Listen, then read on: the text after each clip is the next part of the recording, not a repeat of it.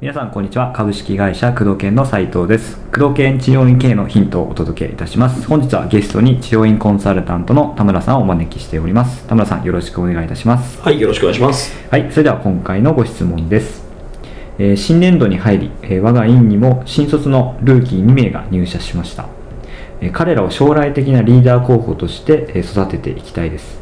えー何を優先して仕事をしてもらうべきでしょうか。ぜひ教えてください。よろしくお願いします。というご質問です。はい。まあね、えー、治療院経営って、はい。売り上げの作り方ってあんまりパターンないんですけど、はい。えーその組織作りっていうものに関して言うと、うん。無限にパターンがあるんですね。うん。えーなので、このどういう組織を作りたいのかっていうことによっても、えーこのリーダーの育成方向っていうのが変わってくるんですね。はい。えーもっと、えー分かりやすく言えばリーダーに与える役割を、えー何にするのかっていうことなんですよね、はい。はい。だからリーダーって一口で言っても、えーリーダーに求められるものが組織、えーまあ、社風、はい。文化って言われるものなんですけど、えーそれによって大きく変わってくるんですようね、ん。えー対別すると2つパターンありまして、はい。えーまあ、のれん分け型の組織を作りたいのか、えーそれとも、えーみんなでそのチーム型の組織を作りたいのか役割分担をしていくような組織を作りたいのかっていう、まあ、これを大きく分けるとこの2パターンがあるんですけど、まあ、そこから,、はい。から無限にこういろんなパターンが出てくるわけなんですけど、えー私がよくやるのはどちらかというと、えーそののれん分けパターンではなくて、えーその組織で役役割分担をしていくっていう、はい。パターンの組織づくりをすることが多いんですけども、えーその場合は、えー自分が、まあ、社長ですよね、はい。社長オーナーの仕事をまず、えー棚卸しをするってはい。いうことです、うん。えー自分が今何をやってるのかっていうことを、えー仕事を分類するわけです。はい。棚卸しして、今自分は何してるだろうか、うん。その中から自分じゃなくてもいい仕事っていうものをチョイスします。はいこれは自分じゃなきゃいけない仕事。これは自分じゃなくてもできる仕事、うん。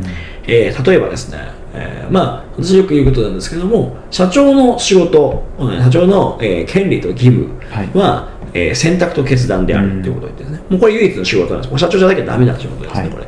決めることは社長以外はしてはいけない仕事なので、これは絶対の仕事。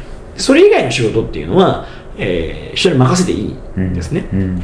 えーですから、えーまあ、例えば教育の仕事であったりとか、えー管理の仕事であったりとか、スタッフさんを、まあ、ゼロから、えー、1に育てる。全くできない状態から、えーできる製図ができるようにする。受付さんに受付ができないものを受付ができるようにする、はい。この教育の仕事を与える。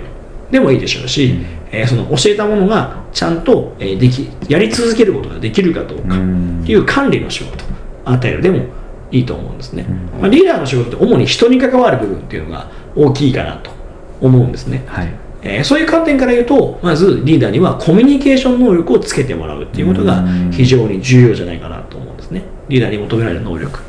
そのどういう仕事を割り振るかっていうことに関わらずやっぱコミュニケーション能力っていうのはリーダーには必要だなというふうに思います。のでコミュニケーションの訓練をして差し上げるっていうことですね。でこれは比較的あの早い時期からやっておかないと、うん。えーある程度その自分の仕事の型ができてしまったところでコミュニケーションの指導をしてももう自分のやり方ができてしまっているのであんま響なかなかはい、うん。聞いてくれない、ん。えー人というのはですねねある程度やってきてしまうとそれで問題がないというふうに判断をするんですね、うん。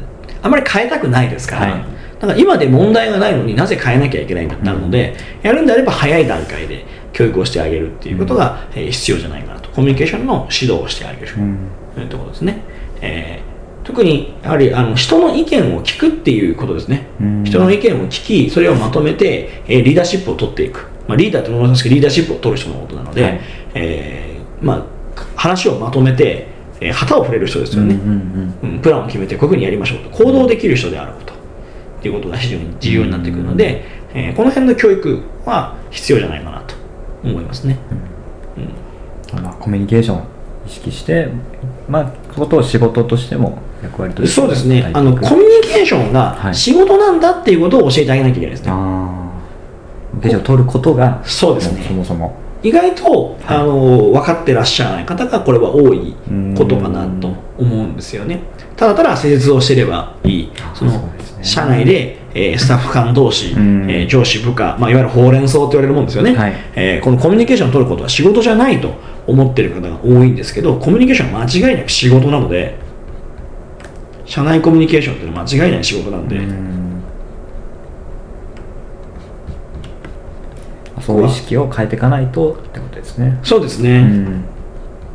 ここのまず、えーコミュニケーションが仕事であるってこと、えー例えば、えーやってはいけないことをやってる人がいたら注意しなきゃいけない。これも仕事なんだっていうことですよね、このこの辺がまあ嫌な仕事ではありますけど、うんここが仕事なんだってことをちゃんと、えー覚えてもらう。うんうん。っていうことが非常に大事ですね、ということで工藤研治療院系のヒントをお届けしてまいりました。田村さんありがとうございました。はいありがとうございました